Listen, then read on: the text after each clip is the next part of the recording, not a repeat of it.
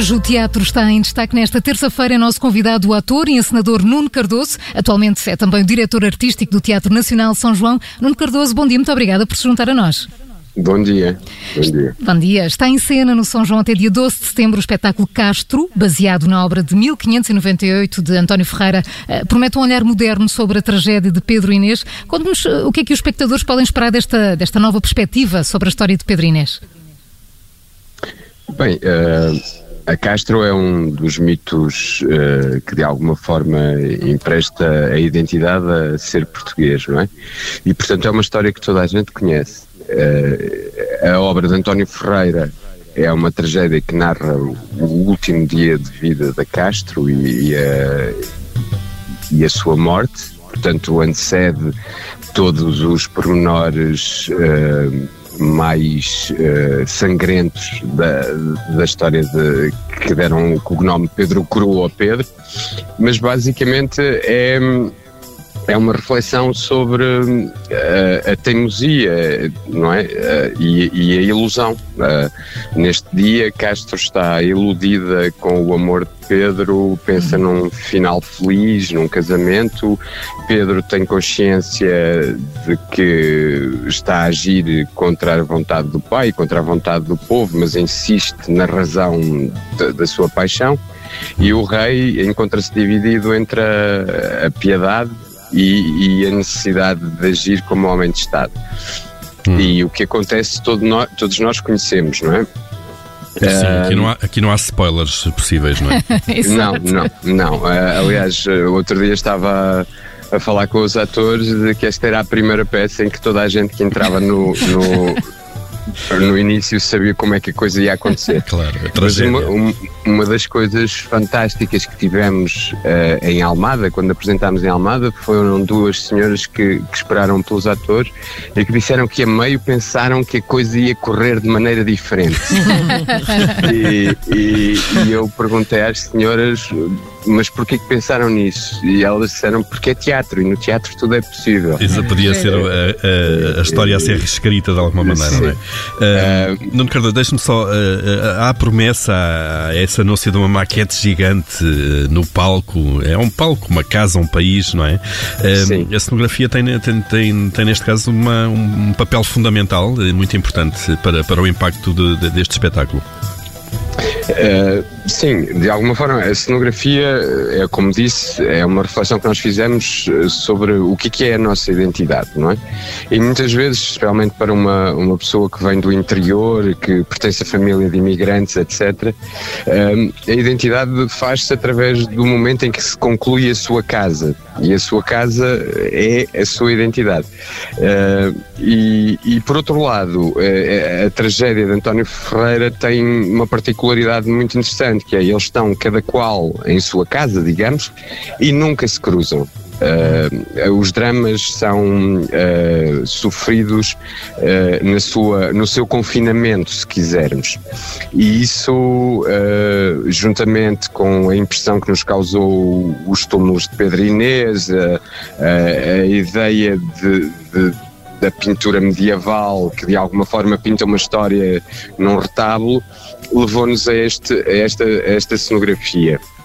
O facto de a atualizarmos, de a tornarmos uh, contemporânea, uh, é uma espécie de motor de jogo que permite aos atores, que são de facto a mais-valia desta encenação, uh, trabalhar este texto eh, preservando o verso, preservando o entendimento, mas, mas uh, emprestar-lhe um conjunto de, de, signos e de leituras uh, contemporâneas que permita ao público não só aceder à, à palavra e à carpintaria poética de António Ferreira, mas também a, a toda a fábula do, do, do, drama. Claro, e para além da cenografia, tem também uma ligação entre o espetáculo e o público, o objetivo de promover aqui a arte, levou o elenco a espaços e, e algumas iniciativas pouco habituais. Uh, tiveram uma incursão pela livraria Lelo, uh, tem também conversas para o espetáculo. Isto uh, acaba por ligar, tem uma conversa para o espetáculo e isto acaba por ligar o, o,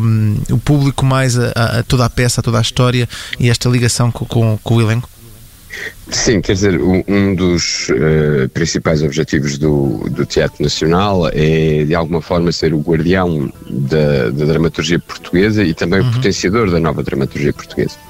Este conjunto de atividades que, que falou não se, não se restringem apenas a esta peça, tem a ver com o nosso centro educativo, com o programa Vizinhanças, etc., onde vamos a diversos sítios, uh, de alguma forma interferir com o cotidiano e, e lembrar as pessoas uh, de, do teatro e da arte Nesse sentido, estivemos na Livraria Lelo, uh, o, temos conversas, temos cursos de crítica que, que são anuais, uh, temos o Clube de Teatro, etc.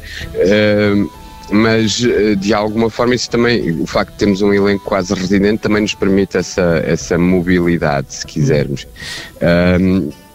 porque partimos do princípio que que o teatro não é um fenómeno, eh, se quiser, burguês, em que uma pessoa paga o bilhete, entra numa, numa, numa sala tão bonita como a nossa e ali durante duas horas está fechado para depois voltar uh, à realidade como tal. Também é isso, mas é sobretudo um, um agregador social e, e, um, e um contribuidor vida da cidade, seja ela o Porto, neste caso, seja uh, o, país, quando partimos em digressão ou quando estabelecemos relações com companhias que, uh, de vários uh, pontos do país que vêm à nossa casa. Uhum. Ainda falando nessa proximidade com todos os públicos, no próximo domingo, um, dia 6, vai haver uma sessão uh, com uma preocupação especial uh, de inclusão um, e, portanto, terão então, linguagem uh, gestual e também audiodescrição. Uh, Antes de mais, uh, faz-me só uh, aqui a diferença entre audiodescrição e legenda. A audiodescrição é, é sobretudo vocacionada para invisuais, não é? Uhum. Porque e a, a, língua gestual portuguesa para, para surdos. Uhum. A questão de do São João é uma questão que já norteia a atividade de São João há vários anos, antes de, desta direção artística, antes desta administração. É, é, aliás, foi muito desenvolvida pela administração anterior. Um, é uma questão de acessibilidades e de democratização do, do, do nosso, dos nossos conteúdos. Portanto, as acessibilidades e a, e a, e a possibilidade de de chegarmos a todos os, os setores da população tem sido uma tem tido uma forte componente na, na ação do teatro, seja na apresentação de espetáculos, seja na inclusividade eh, das pessoas também nas nossas outras atividades, nomeadamente conversas, eh, eh, clubes de teatro, workshops, oficinas, uhum. etc. Nuno Cardoso, a, a, pandemia veio introduzir imensas limitações nas nossas vidas. Como é, que, como é que conseguiram contornar as principais dificuldades que certamente sentiram na fase de, de preparação desta peça? Bem, esta peça uh, vai ficar os anais. uh, uh, Seguramente que sim, não é? Nós, nós estreámos, tínhamos por fito estrear a primeira produção do Centenário fora portas para nos assumirmos como um, um teatro nacional que também faz o, os espetáculos eh, para além das suas salas uh, e não só digressões. Estreámos em Aveiro e estávamos a começar a digressão quando uh, entramos em confinamento. Portanto, o, o espetáculo entrou em hibernação durante quatro meses. E durante esses quatro meses foi retrabalhado uh, ao mesmo tempo que, que o São João também se tentava reestruturar uh, perante esta nova realidade. Não é? E voltámos a abrir portas em inícios de julho com três espetáculos da Castro como homenagem aos profissionais da primeira linha, da linha da frente, e iniciámos a digressão que nos levou à Almada. E ao mesmo tempo todo o teatro se preparou para em segurança uh, e, e, e, porque nós não conseguimos rodear as dificuldades uh, que, que a, a, epidemia nos deu, uh, apenas temos de as enfrentar uhum. de frente, sofrer as limitações, mas ainda acima acima de tudo privilegiar a existência do teatro, a existência do, da possibilidade de uma comunidade com a maior segurança possível, não é? Oh, não, e foi isso que nos, que nos levou agora à temporada de, de agosto. Abrimos mais cedo, sabíamos do risco de, de, abrir em agosto, mas achámos que era fundamental estarmos abertos uh, o mais depressa possível, com as condições mais uh, seguras possíveis, para que as pessoas pudessem retomar uh, um, um exercício de normalidade, que é ir ao teatro Oh Nuno, e, e, há mais alguma iniciativa que gostasse de destacar no programa das comemorações do centenário do Teatro São João? É assim, uh, a nossa equipa durante estes quatro meses uh, conseguiu de alguma forma uh, enquadrar, reestruturar toda a atividade do centenário, não perdendo o seu sentido.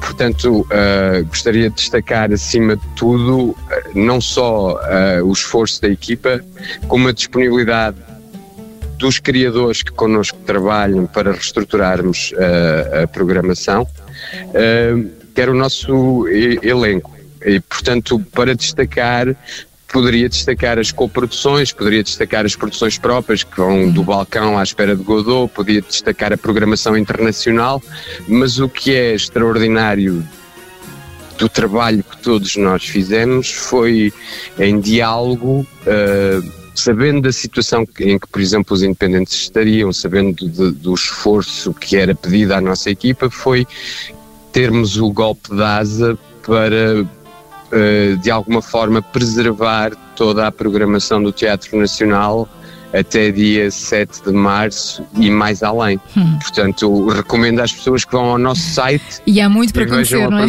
Até março. Sim. O ator, encenador e diretor artístico do Teatro Nacional São João, Nuno Cardoso, muito obrigada por estar connosco nas manhãs 360. Muito obrigado. Obrigada, Nuno. Falamos de Castro, a peça que está em cena até dia 12 de setembro no Teatro São João.